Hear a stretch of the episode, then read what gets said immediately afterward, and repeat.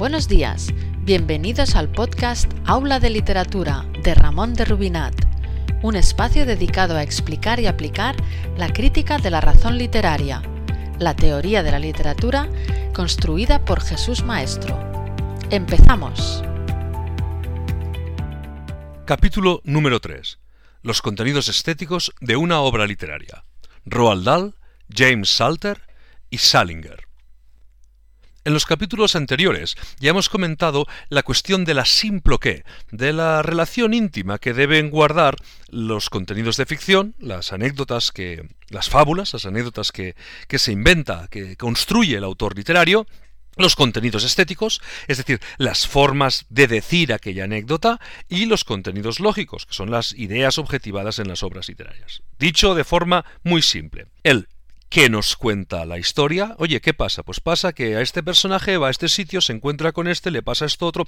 El qué pasa, lo que tú dirías cuando te preguntan qué pasa, es la anécdota literaria. Tú vas al cine, yo te pregunto de qué va la peli, tú me cuentas de qué va la peli, tú me cuentas qué pasa en la película. Bien, esto, esto, esta fábula, la construcción de una fábula, es un argumento de ficción que se inventa, que construye el autor literario. Bien, esta fábula está expresada de un determinado modo. Esto es insoslayable, es decir, son formas del decir.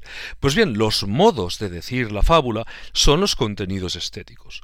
Y en esta fábula, eh, y, y en estos contenidos estéticos, nos podemos encontrar la objetivación bien explícita de unas ideas o bien disueltas en la anécdota pueden aparecer también unos contenidos lógicos. Estos tres aspectos se dan en simploqué. Eh, la simploqué es la relación que se da entre ellos. Para poner un ejemplo, un caso de un ejemplo de cómo funciona la simploqué, siempre nos remitimos eh, a un testamento. Piensa que un testamento es un documento físico, el papel, M1, ya, ya conocemos eh, los tres géneros de materialidad, un M1, un papel, en el que está objetivada la voluntad del testador, M2, la psicología, y que debe observar los principios del derecho de sucesiones. M3, contenido lógico. Pero los tres, las tres materialidades, M1, M2, M3, el papel, la voluntad y el código, deben darse en simploqué, es decir, deben estar íntimamente unidas, están en un mismo conjunto, por decirlo de algún modo, forman una misma, eh, forman una sola unidad. Bien, a esta unidad entre estas tres materias le llamamos simploqué. ¿Y esto por qué es importante? Bueno, esto es fundamental, no, no es que sea importante, es que esto es fundamental en literatura, porque un error, o un error, o una crítica muy parcial, consistiría en atender simplemente a la anécdota. Oye, pues a mí me gusta, me leo para entretenerme. Pues muy bien, pues usted léase para, lea para entretenerse, pero nadie podrá defender, defender, perdón, que le pagan su sueldo, o no deberían poder, aquí ya la cuestión se complica, Nadie podría defender que le pagan su sueldo de profesor por, pongamos en la universidad, por entretener a sus alumnos explicándoles anécdotas literarias. Del mismo modo, del mismo modo, un profesor universitario de literatura no debería poder justificar su sueldo, bueno, defendiendo que él trabaja en clase los poemas que más le han impactado sensiblemente, es decir, los poemas que más le gustan. Y en tercer lugar, eh, respecto a los contenidos lógicos, aquí es aquí se da también esa fricción o esa desavenencia con la filosofía, pues eh, no puede el filósofo eh, viendo la aparente inconsistencia o aparente, digamos, irracionalismo de ciertas ideas, rechazar la obra literaria, puesto que precisamente por esa simploqué a la que nos hemos referido, a esa unión entre anécdota, contenido estético, formas del decir y contenidos lógicos, por esa simploqué, lo que aparentemente puede ser irracional, puede que no lo sea, puede que ese irracionalismo se explique por la lógica, por el racionalismo que el autor literario ha querido desplegar muy singularmente, personalmente, nosotros diríamos autológicamente, en esa obra literaria. Pues bien, quede claro, por tanto, que no podemos desatender la relación entre el qué, el cómo y las ideas, entre las fábulas, los contenidos estéticos y los contenidos lógicos. Y ahora para ello vamos a poner un ejemplo. Un ejemplo de cómo el contenido eh, estético, en este caso, vamos a poner unos ejemplos de contenido estético, de cómo el contenido estético mm, genera unas dificultades que representan ese reto que es la literatura, ese reto que es la que la literatura nos hace, ese reto de comprensión, de medir, de, de, retar a nuestro racionalismo crítico, a nuestra capacidad crítica, porque los autores mediante contenidos estéticos lo que hacen es problematizar la expresión de las ideas y también la narración de esas anécdotas. Bien, y ahora todo esto, que puede parecer eh, eh, un tanto oscuro o un tanto complicado, vamos a verlo con unos ejemplos clarísimos y a su vez yo considero que muy elocuentes de la importancia que eh, reviste la, la simploqué. Vamos a verlo. En primer lugar acudiremos a Roald Dahl. Piensa en El hombre del sur, uno de los cuentos más conocidos de Roald Dahl. La anécdota es muy simple, pero es muy cautivadora. Un hombrecillo eh, reta a un soldado a averiguar si su mechero es tan bueno como para encender la llama ocho veces seguidas.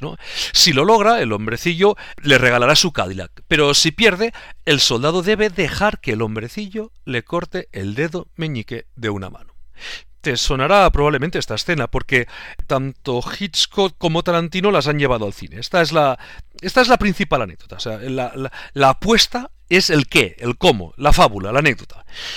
Ahora bien, vamos ahora a examinar mm, algunos contenidos estéticos de este cuento porque son, son muy curiosos. Nada más empezar a leer, nos encontramos con la descripción que el narrador hace del entorno en el que se encuentran los personajes. Y bueno, aquí advertiremos una serie de observaciones al tiempo atmosférico. Concretamente se dice, leo el pasaje en cuestión. El viento soplaba fuerte en la copa de las palmeras y las palmas, al moverse, hacían un ruido parecido al fuego. Bien, y aquí, uno debe preguntarse si esta alusión al tiempo atmosférico es gratuita, es circunstancial, es de relleno, es casual, o si por lo contrario tiene asignada alguna función, es decir, si eh, estas alusiones al viento o al fuego eh, pues tienen una, lo que decíamos, una función. Y claro, vamos a ver si tenemos en cuenta la apuesta que va a realizarse, que el tiempo sea ventoso, es algo que asociaremos al apagado de la lumbre, es importante. Y que se aluda a que al moverse las palmas hacían un ruido parecido al fuego, y nombrar el fuego aquí, algo que asociamos al encendido, pues bueno, es, no es casual, no es un detalle eh, simplemente circunstancial, ya que ambas alusiones, viento y fuego, funcionan y ahora nosotros nos serviremos aquí de conceptos porque como hemos dicho siempre uno necesita conceptos para pensar los materiales literarios diremos que estas alusiones eh, funcionan como una anticipación como una prolepsis de la apuesta que es el gran atractivo de la fábula Vamos a ver ahora, en este mismo cuento, un diálogo en el que se produce, en el que hay una cuestión conflictiva que eh, desde el punto de vista estético es fundamental. Vamos a verla.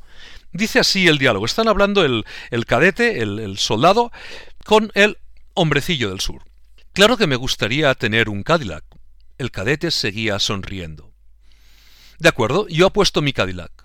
¿Y qué apuesto yo? preguntó el americano. El hombrecillo quitó cuidadosamente la vitola del cigarro todavía sin encender. Yo no le pido, amigo mío, que apueste algo que esté fuera de sus posibilidades, ¿comprende? Entonces, ¿qué puedo apostar? Se lo voy a poner fácil, ¿de acuerdo? De acuerdo, póngamelo fácil. Tiene que ser algo de lo cual usted pueda desprenderse y que en caso de perderlo no sea motivo de mucha molestia. ¿Le parece bien? Por ejemplo, por ejemplo, el dedo meñique de su mano izquierda.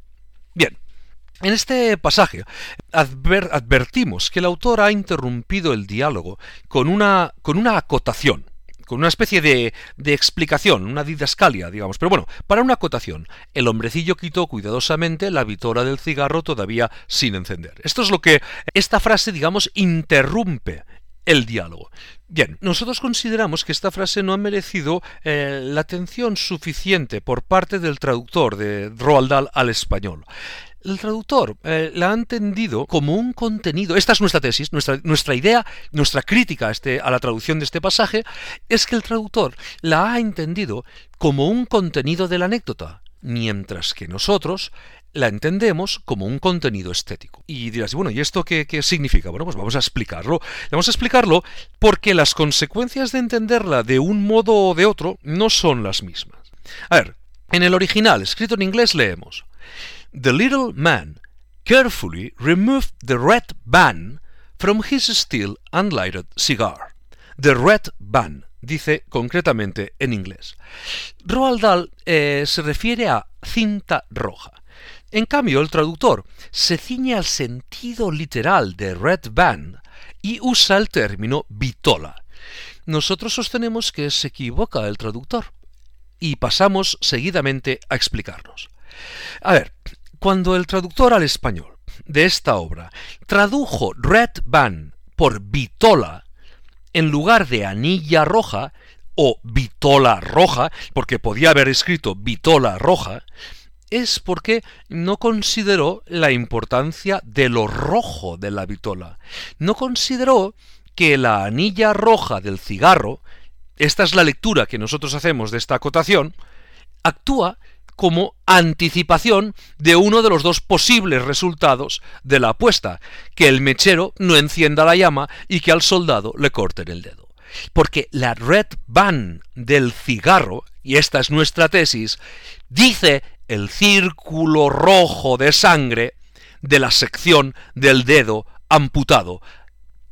Lo cual, el dedo amputado. Y ahí está el from his still unlighted cigar de su todavía no encendido cigarro. Luego, de su todavía no encendido cigarro, dará como resultado, el no encendido cigarro, dará como resultado una red band, es decir, una cinta roja alrededor del dedo, es decir, la sección del dedo. Por tanto, nosotros decimos que el, que el traductor haya optado por el concepto vitola más que por la idea de anilla roja, nos informa de que éste ha preferido la precisión léxica a la denotación, a la expansión semántica. Nada más.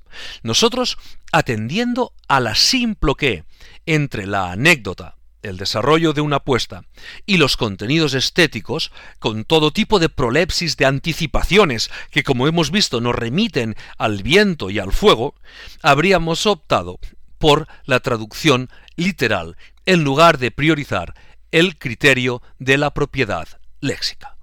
Pues bien, eh, sirva este ejemplo para, como decíamos, eh, observar o atender a la importancia fundamental que tiene la que entre las fábulas, los contenidos estéticos, los contenidos lógicos. No podemos desatender esta relación íntima, este racionalismo, esta lógica que se establece entre, entre estos tres contenidos. Venga, vamos a ver un segundo ejemplo. Piensa en La Última Noche, un cuento de James Salter. La fábula de este cuento nos relata eh, un triángulo amoroso combinado con un caso de eutanasia. La acción se sitúa en la noche en la que un individuo va a administrarle a su mujer, que está muy enferma, un veneno para matarla. Les acompaña en esa última noche la que es la actual amante del marido. La mujer eh, no dice explícitamente que sabe que están liados, pero bueno, se da a entender que puede ser que sí, que lo sepa.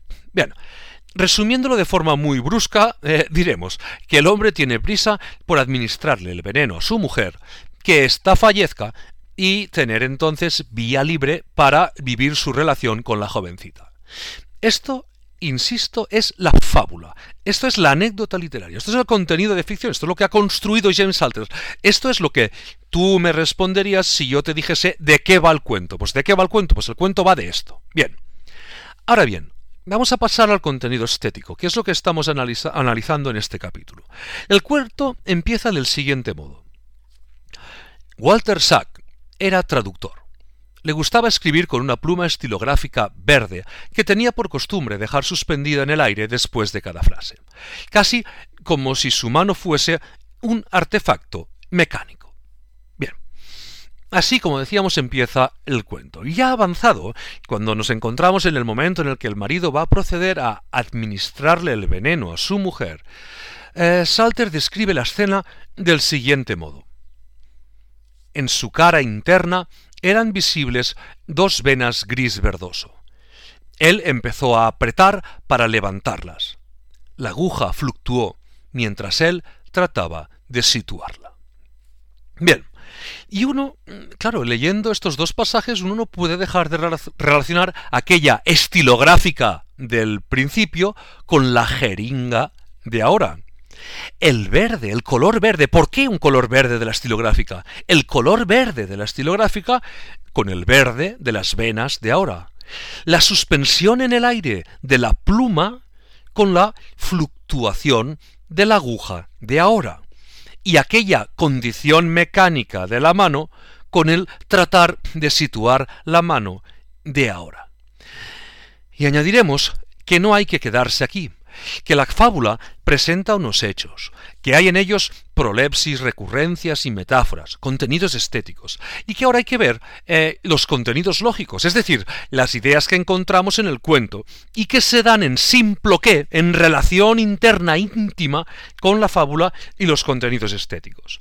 En este caso, para ceñirnos exclusivamente a los dos pasajes que hemos reproducido, diremos que el autor James Salter construye una crítica al mito de la cultura.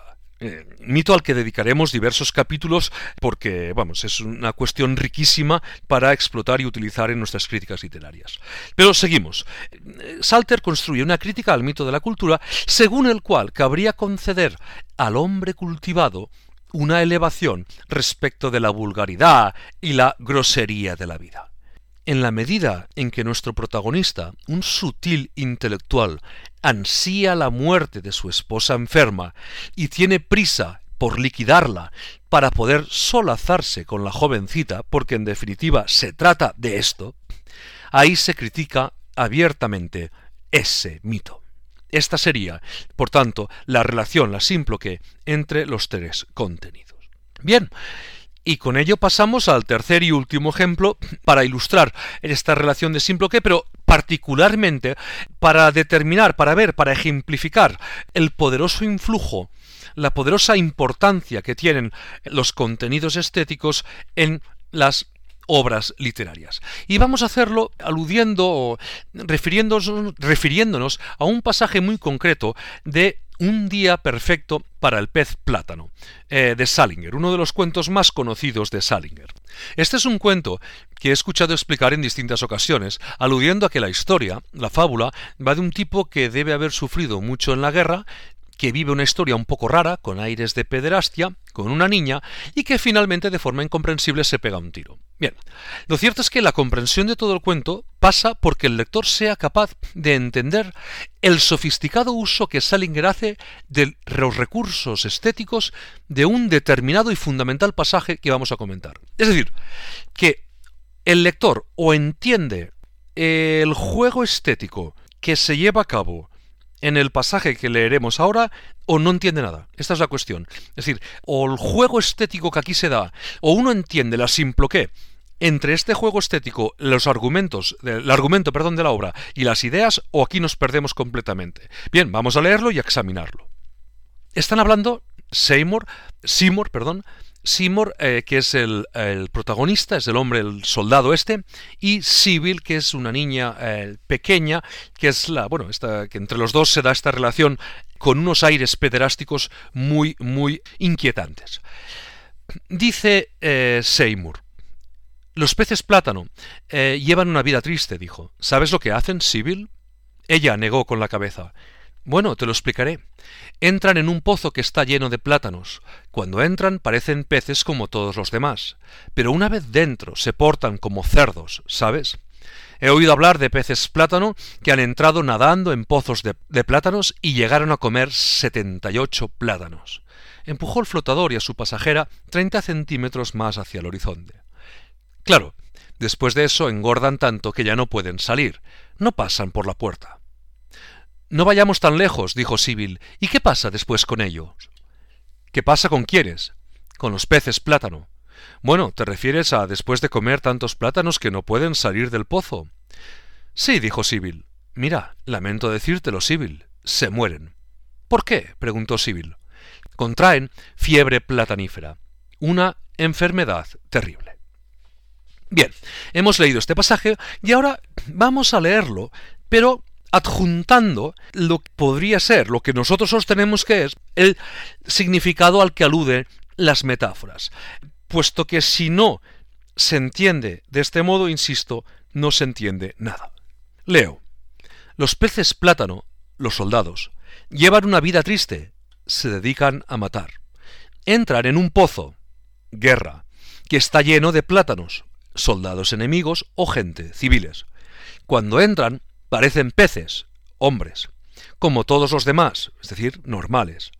Pero una vez dentro, dentro de la guerra, dentro de la acción de guerra, se portan como cerdos, ¿sabes? He oído hablar de peces plátano, soldados, que han entrado nadando en pozos, pues en pueblos, en ciudades, en lugares donde había otros soldados o otros civiles, en pozos de plátanos, en estas casas, en estos lugares, y llegaron a comer, a matar, 78 plátanos, es decir, 78 soldados enemigos o 78 civiles. Claro, después de esto engordan, enferman, tanto que ya no pueden salir. Nosotros diríamos, ya no pueden curarse. No pasan por la puerta, es decir, no pueden abandonar, no pueden abandonar esa experiencia. ¿eh? Aquí es la primera alusión al estrés postraumático. ¿Y qué pasa con ellos? Con los peces plátano, con los soldados. Bueno, te refieres a que después de comer, nosotros diremos después de haber matado, tantos plátanos, tantos soldados enemigos o tantos civiles, que no pueden salir del pozo, no pueden regresar, no pueden salir de la guerra. Mira, lamento decírtelo, civil, se mueren, contraen fiebre platanífera. Esta es la segunda alusión al estrés postraumático. Una enfermedad terrible. La cuestión aquí, como decíamos, es que eh, si no entiendes estas metáforas, el final no tiene ningún sentido. O adviertes la simple qué o pierdes. Insisto en que hay gente que lo explica diciendo que el cuento va de un tío raro que sin que sepamos por qué al final se pega un tiro. Y claro, la clave está en que sí sabemos por qué se pega un tiro pero Salinger no lo dice literalmente. ¿eh? Digo todo esto para que quede muy claro que debe tenerse mucho cuidado con los contenidos estéticos de una obra. En este caso en concreto, si no hemos leído con muchísima atención, no podremos comprender a qué se refiere Salinger con esos malditos peces plátano.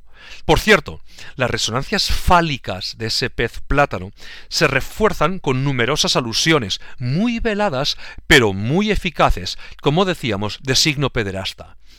Quienes se dejan convencer por esa primera lectura pierden. Esta es la trampa de la literatura. Si tú caes únicamente en esa atmósfera pederástica y ahí te quedas, tú pierdes y gana la obra.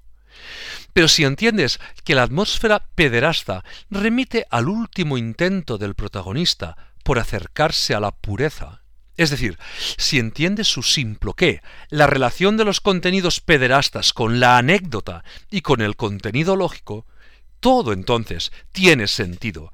Esto no va de genitales y aberración sexual, sino de las zozobras y desahucios del excombatiente. Si te quedas con lo primero, dejarás muchas cosas colgadas, sin sentido. Si identificas lo segundo, si adviertes la simploqué, la relación entre la fábula, el contenido estético y los contenidos lógicos, podrás concluir entonces que este cuento es tremendamente crítico con la guerra. Pero cuidado, no es un cuento pacifista, porque Salinger no sostiene que no debe haber guerras. Salinger no es irenista. Lo que Salinger pone de manifiesto es que la destrucción, la fulminación de todo sentido de la vida, por parte del soldado superviviente es realmente dramático, es una vivencia fatal, es una vivencia trágica. Por tanto, concluiremos que si eres capaz de apreciar la simploqué entre anécdota, contenido estético y contenido lógico, ganas, y que si no eres capaz de advertirla, pierdes. Por eso, en la crítica de la razón literaria, se sostiene que la literatura es un reto a nuestra inteligencia. Pero cuidado, porque en este reto, este reto es el resultado de la combinación peligrosísima entre la razón y la imaginación. Quiere esto decir que la razón que se va a desplegar en la obra literaria está manipulada, mm, viciada, podríamos decir, pervertida o remodelada mm, por esa imaginación, por la voluntad constructiva del autor y que éste, además, disuelve, construye, expresa, eh, eh, reparte a lo largo de una fábula, de unos contenidos de ficción. Y por tanto, ese reto que, que constituye la literatura, esa apelación directa, ese desafío directo a nuestra capacidad y a nuestro racionalismo crítico, se fundamenta en la simple que.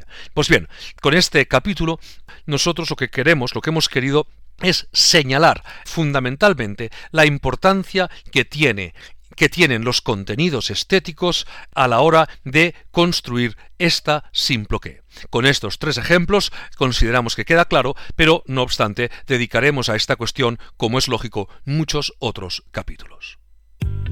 Aquí termina el episodio de hoy.